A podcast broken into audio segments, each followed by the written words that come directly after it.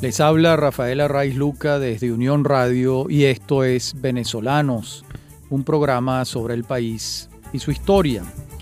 Hoy vamos a trabajar a narradores venezolanos que a su vez han sido ensayistas.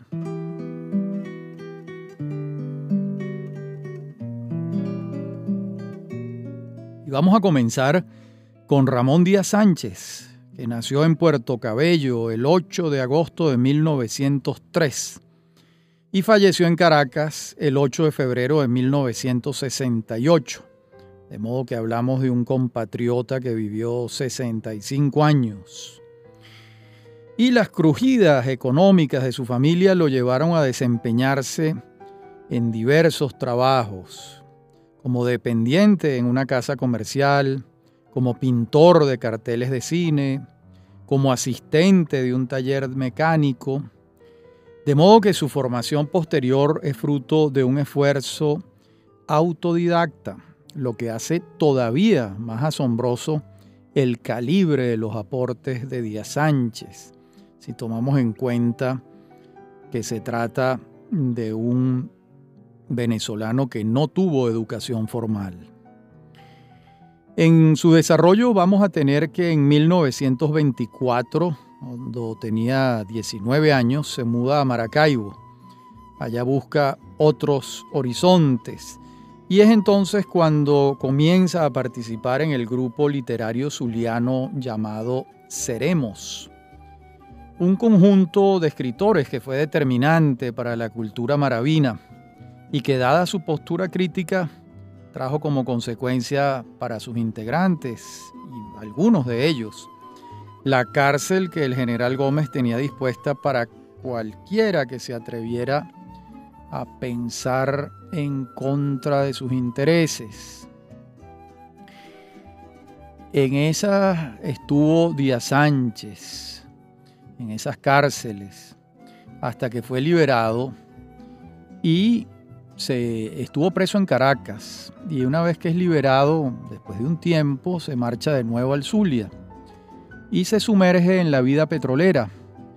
Y entonces va a ser cuando comienza a tomar notas para esa novela estupenda de él que se titula Mene. Mene es como los aborígenes llamaban a los afloramientos naturales de petróleo en la cuenca del lago de Maracaibo esa novela fabulosa de Díaz Sánchez, realmente una novela que uno, yo la leí en la adolescencia y la recuerdo todavía, fue publicada en 1936. Ya el general Gómez había pasado a mejor vida y gobernaba otro general, Eleazar López Contreras, pero un general con un signo distinto, de mayor apertura, un general civilista. De modo que mm, sus novelas son bastante más importantes para nuestra literatura que lo que la fragilidad de nuestra memoria advierte. Acabo de nombrar a que es un trabajo sobre el petróleo, el, mundo del petróleo, es una novela sobre el petróleo zuliano, pero también está Cumboto, otra novela excelente de Díaz Sánchez, de 1950 también está Cassandra de 1957. Y también tenemos a Borburata, que es de 1960. Estas novelas no desmerecen para nada el éxito y la celebridad que alcanzó Díaz Sánchez con Mene, que fue su obra Príncipe, su primera novela. Y estas continúan, estas que señalé, el proyecto de indagación en los vericuetos de la nacionalidad venezolana desde distintas perspectivas. Pero además, como un río paralelo al narrativo, Díaz Sánchez desarrolla su beta periodística y ensayística. Y en la beta ensayística alcanza a ofrecernos piezas valiosísimas para el estudio del devenir cultural venezolano. Y también, paralelo al río narrativo, hay un intento de biografía. importante. Yo diría que más que una biografía es un estudio de época que le tomó 10 años de trabajo entre 1939 y 1949. Guzmán elipse de una ambición de poder, referido a Antonio Leocadio Guzmán, el padre de Antonio Guzmán Blanco. Este trabajo, este estudio, es una penetración en la psique nacional. Por eso digo que es más que una biografía del personaje. Va más allá, es un estudio de época y hay un intento por desentrañar la idiosincrasia. Es un gran libro, sin la menor duda. Incluso hay quien afirma que lo que logra Díaz Sánchez con este libro es modélico, como biografía de su tiempo, como reconstrucción e interpretación de un lapso fundamental de nuestra vida republicana, ya que la sola peripecia del personaje de Antonio Leocadio Guzmán conduce a una revisión de prácticamente todo el siglo XIX. Por supuesto, me estoy eh, refiriendo a los hechos militares y sobre todo a la trama del poder, que también es un hecho civil. Y por supuesto a el retrato, la penetración psicológica de los hombres que actúan en ese laberinto del poder venezolano en el siglo XIX. También debemos leer los ensayos biográficos de Díaz Sánchez sobre Oviedo y Baños y también sobre el Marqués de Barinas. Hay uno muy interesante sobre Fray Mauro de Tobar, ese personaje tan vidrioso e interesante otro sobre Juan Germán Rocio, nuestro gran civil. Hay un ensayo sobre Cecilio Acosta, otro sobre el gran Rafael María Baral, hay otro sobre Aristides Rojas, sobre Michelena y sobre Gil Fortul. Estos ejercicios biográficos son previos a la construcción de la biografía de Guzmán. Se ve que él estuvo allí sin saberlo en el gimnasio, ejercitándose antes de acometer esa ópera magna que es Guzmán, elipse de una ambición de poder. De modo que eh, ese libro, El Guzmán de Díaz Sánchez, es de los tiempos en que la historiografía se permitía abarcar grandes espacios y tiempos, cosa que ahora es poco probable, pero todavía hay autores que felizmente lo intentan. La verdad es que mm, en los últimos años los estudios históricos son más proclives a colocar la lupa en coyunturas de la historia y buscan darle luz a las mentalidades preponderantes, intentan estudiar la voz de los actores. Son nuevos nuevas aproximaciones a, los fenómenos históricos. Pero todavía queda esta tendencia, felizmente, de Díaz Sánchez de mm, intentar periodos más largos, como recomendaba Fernán Brodel. Eso mismo lo hizo Piconzalas, también Briceño Iragorri, también Uslar Pietri o Enrique Bernardo Núñez. Todos ellos intentaron comprender algunas vastedades historiográficas a través de personajes centrales. Por supuesto, hay muchos otros, pero con, estos ejemplos eh, tenemos. En el caso de Piconzalas, pues ese gran estudio sobre los tiempos de Cipriano Castro, que además de una biografía de Castro es un estudio epocal de su época, de su tiempo. Lo mismo han hecho Briceño Iragorri, Uslar Pietri y Enrique Bernardo Núñez, como les señalé.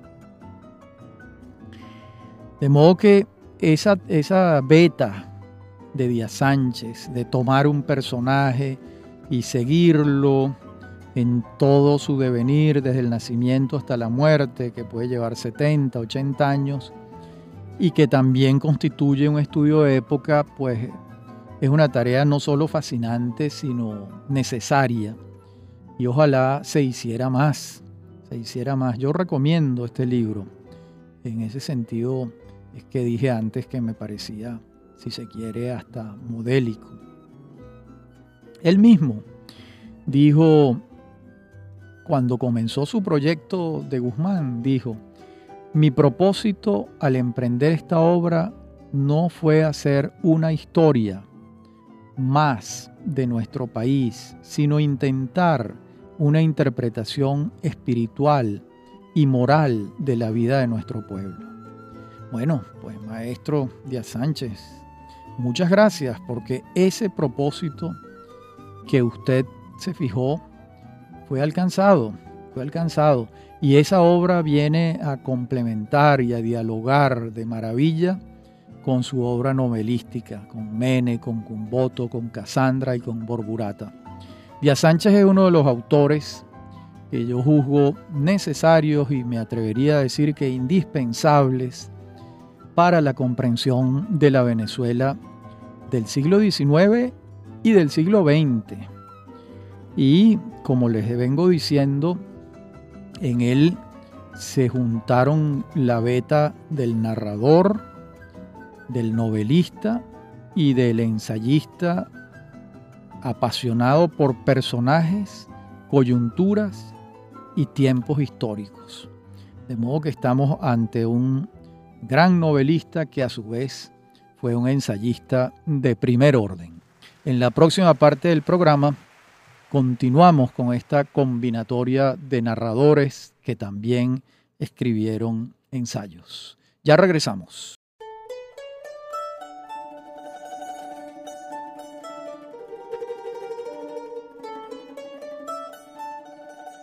Ahora vamos a hablar de José Rafael Pocaterra, pero también vamos a hablar de su biógrafo, Simón Alberto Consalvi.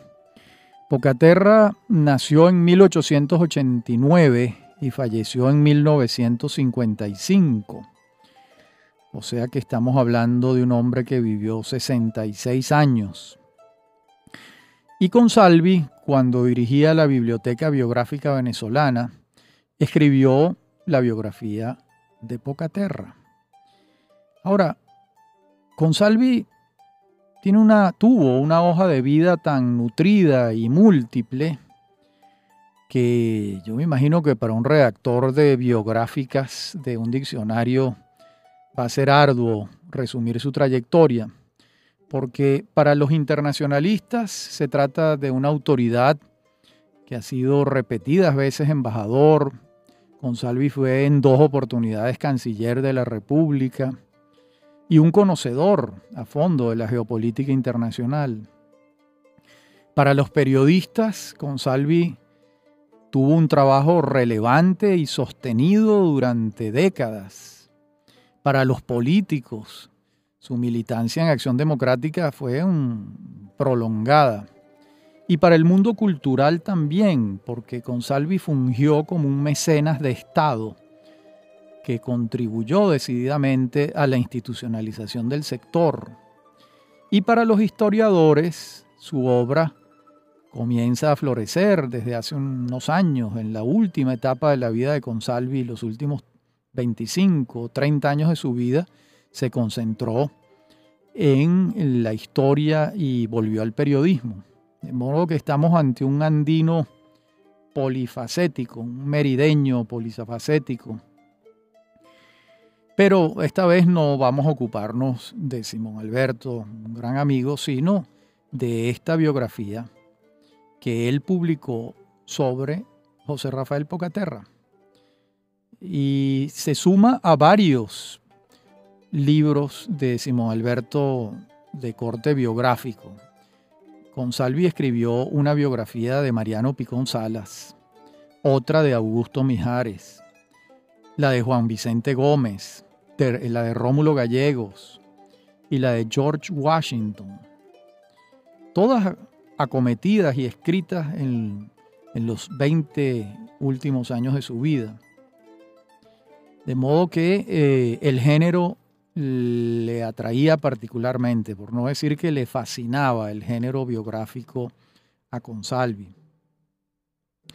Y de todas las que yo he leído, que de esta lista que les hice, creo haberlas leído casi todas, tengo algunas dudas sobre otras. a mí me parece que esta es donde lo encuentro a él más interpelado por el personaje, porque la simpatía que despierta Pocaterra en Consalvi es eh, evidentísima. Este valenciano José Rafael Pocaterra, que fue huérfano de padre y también, como Díaz Sánchez, autodidacta, forzado por las circunstancias, porque Pocaterra es hecho preso a los 18 años por primera vez, cuando gobernaba Cipriano Castro. Y luego lo vuelve a poner preso Juan Vicente Gómez, esta vez lo manda a la rotunda. Y en la rotunda es donde Pocaterra va a empezar a cocinar, a tramar, a urdir esa gran obra que es Memorias de un venezolano de la decadencia. Y bueno, todos estos libros y estas peripecias las revisa Consalvi en este trabajo sobre Pocaterra. De modo que eh, allí están la revisión también de las novelas de Pocaterra. Y por supuesto, yo diría que uno advierte que la mayor chispa de parte de Consalvi está colocada en Memorias de un venezolano de la decadencia. Pero claro, por supuesto que se asoma a las novelas de Pocaterra y a los cuentos también, a las novelas y a los cuentos. Pero bueno, de modo que uno, uno, uno advierte en esta biografía, pues, todo ese tránsito. Y hay algo que al biógrafo, a Simón Alberto Gonzalvi, lo interpela particularmente, y es la adversidad que siempre estuvo acorralando a Pocaterra, pero que Pocaterra se zafó de ella cuantas veces pudo, se sobrepuso a las cárceles, a las persecuciones, a los exilios, y escribió, escribió que era lo que Pocaterra sentía que era su tarea principal. De modo que esa adversidad que venía mordiéndole los tobillos a Pocaterra como un perro hambriento, él logró zafársele cuantas veces pudo esa Venezuela que a él le tocó, que estaba ensombrecida por la opresión y que algunos de sus hijos valientes no se dejaron doblegar por ella, pues está presente allí. Y hace un tiempo yo recuerdo que estuvo de moda hablar de biografías ejemplares, porque esas eran las biografías edificantes de personajes que tenían algo de heroico porque se sobreponían a la adversidad, porque eran un ejemplo para juventudes. Por supuesto, eso no es lo que hace un historiador moderno como Simón Alberto Consalvi, pero sin proponérselo, esta biografía de Pocaterra es el trabajo sobre un hombre ejemplar, un hombre que batalló contra todas estas adversidades y que logró escribir una obra literaria de la mayor importancia. ese, ese solo tomo de memorias de un venezolano de la decadencia bastaría para consagrar a Pocaterra como un gran escritor, pero es que también están sus novelas y sus cuentos que hablan de un narrador preciso, que diseña personajes, que estructura el laberinto de una trama y que está allí, que está allí y que cualquier lector puede abrevar en esas aguas para nadar a sus anchas en ella. También no podemos olvidar que el norte de Pocaterra, eh, al enfrentar semejantes adversidades, era el amor por la cultura democrática, el amor por los principios de las democracias liberales. Y así estuvo hasta los últimos años de su vida abogando por esos valores y por ese mundo. De modo que esa es la biografía que Simón Alberto Consalvi escribió sobre José Rafael Pocaterra. Ahora vamos a ver otro personaje de, de otro tenor, totalmente de un tenor distinto, que nos va a tomar parte de esta sección del programa y parte de la próxima. Me refiero a un venezolano que también es mexicano. Voy a hablarles de Alejandro Rossi.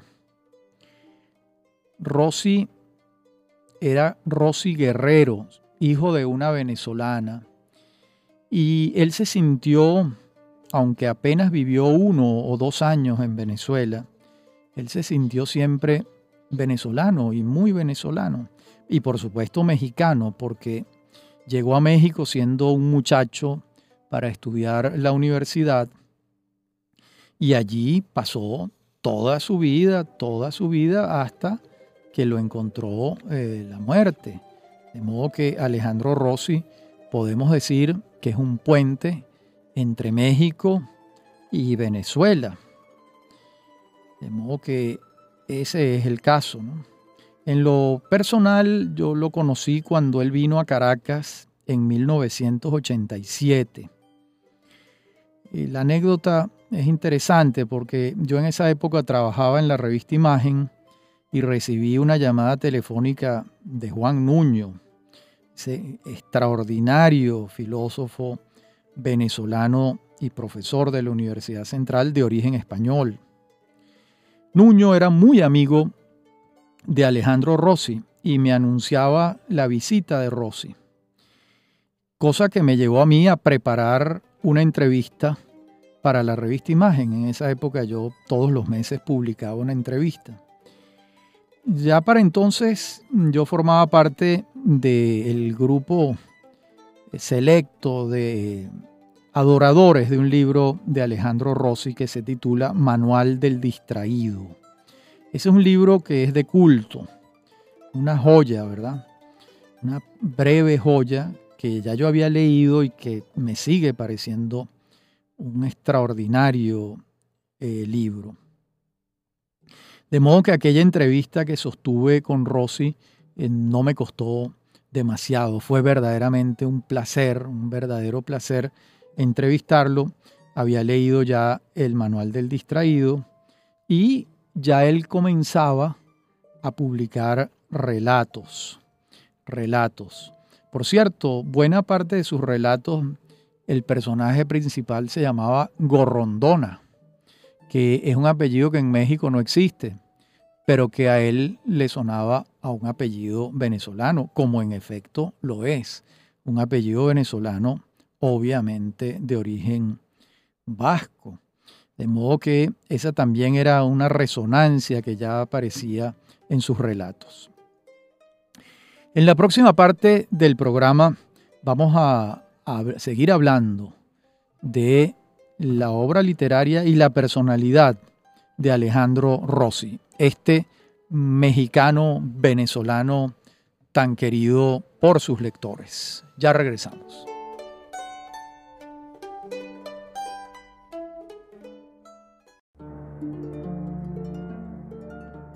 En la parte anterior del programa hablábamos de Alejandro Rossi Guerrero, conocido como Alejandro Rossi.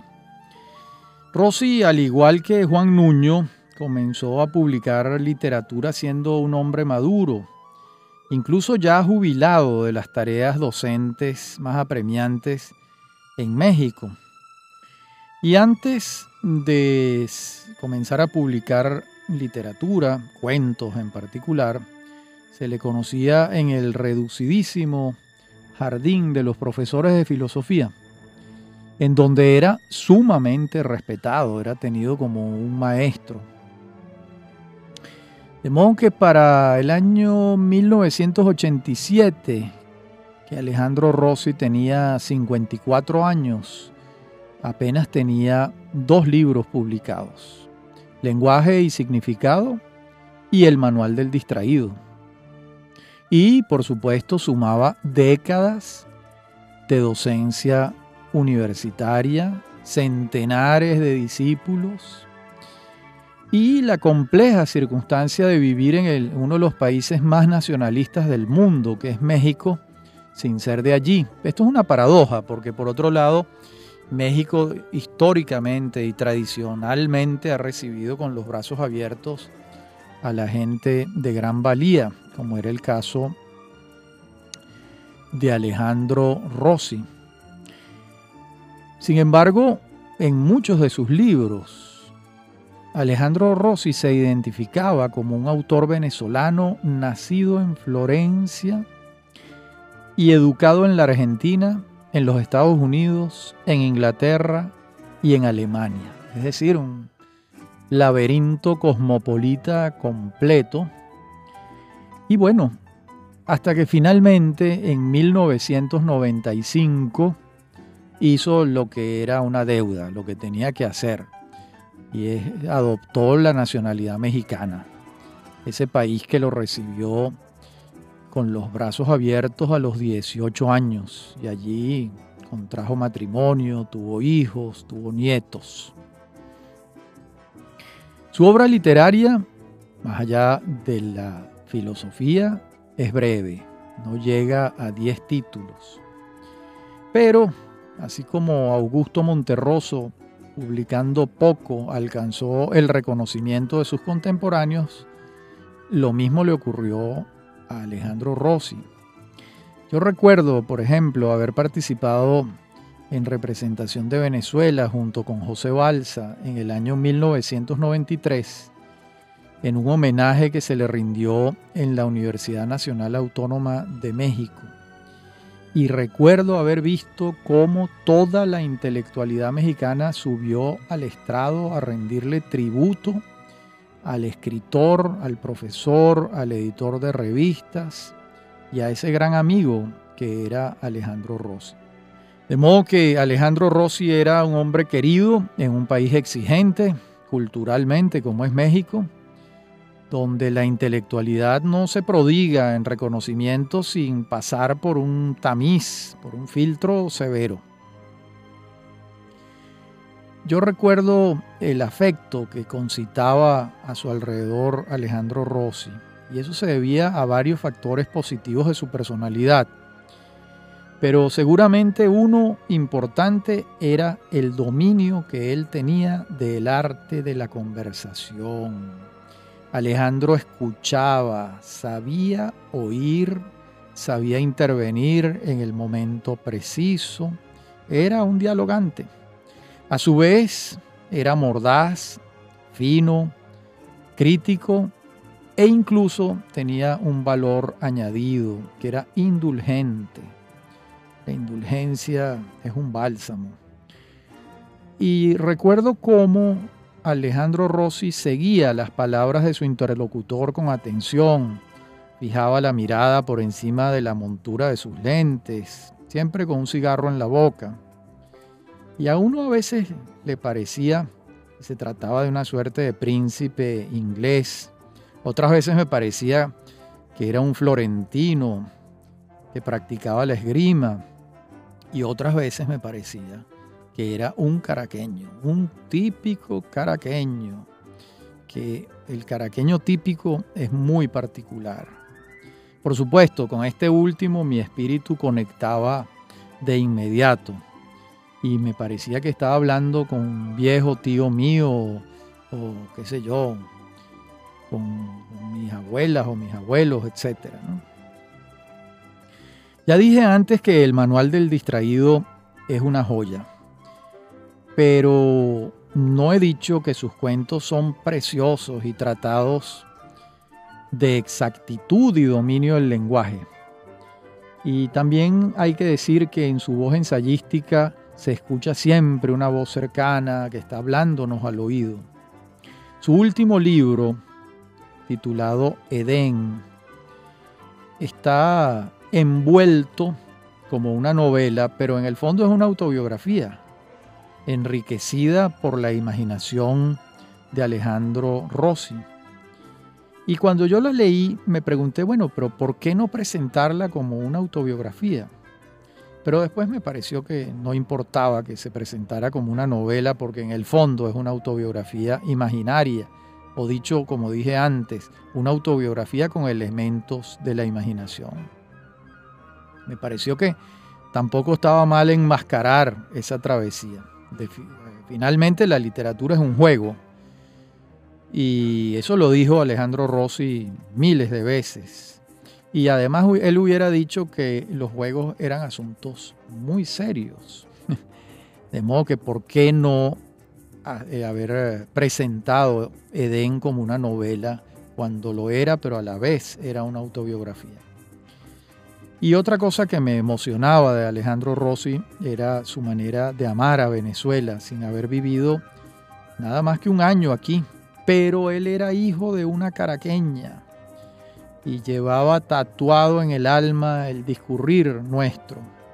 Los personajes de su infancia eran caraqueños y muchos de ellos se desdoblaron y fueron a parar en sus cuentos. Incluso en uno de sus cuentos hay una alusión al general José Antonio Páez, de quien los guerreros son parientes y Páez le era muy cercano en los cuentos de su mamá a Alejandro Rossi Guerrero. De modo que aquí estamos frente a un narrador y un ensayista eh, de primer orden, de primer, primer orden.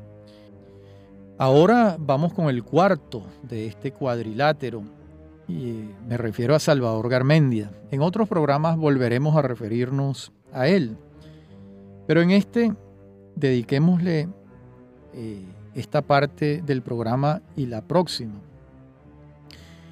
Y voy a comenzar con una anécdota personal. Yo recuerdo como si fuera ayer la primera vez que vi a Salvador Garmendia. Yo estaba en el último año de bachillerato y Garmendia fue invitado al colegio a dar una charla. Yo recuerdo que habló durante una hora moviendo una tiza entre los dedos. Ya Salvador tenía una larga barba y a los alumnos nos pareció que en la clase se había introducido una suerte de patriarca bíblico que se pronunciaba con un tono de voz inconfundible, que era la manera de hablar de Salvador Garmendia, y que mientras hablaba siempre encontraba motivos para reír. Eh, eso es típico de la inteligencia, que quien está hablando recuerda algo o lo que dice, eh, y él mismo se ríe de lo que está diciendo. Esa primera vez que lo vi, hablando en aquel salón de clases, pues me pareció que se trataba de un escritor entre risueño y enigmático. Yo no logré precisarle la edad, pero ha debido tener en ese momento 48 años, pero la barba lo hacía ver ya más patriarcal. Y la barba le borraba el cuello. Recuerdo que la barba de Garmendia siempre llegó incluso bastante más abajo del nudo de la corbata. Y bueno, eso fue cuando yo estaba en quinto año de bachillerato. Ya después se fue haciendo un personaje familiar en mi vida, lo veía con mucha frecuencia en presentaciones de libros, en conferencias, en su casa, era un amigo, ¿no?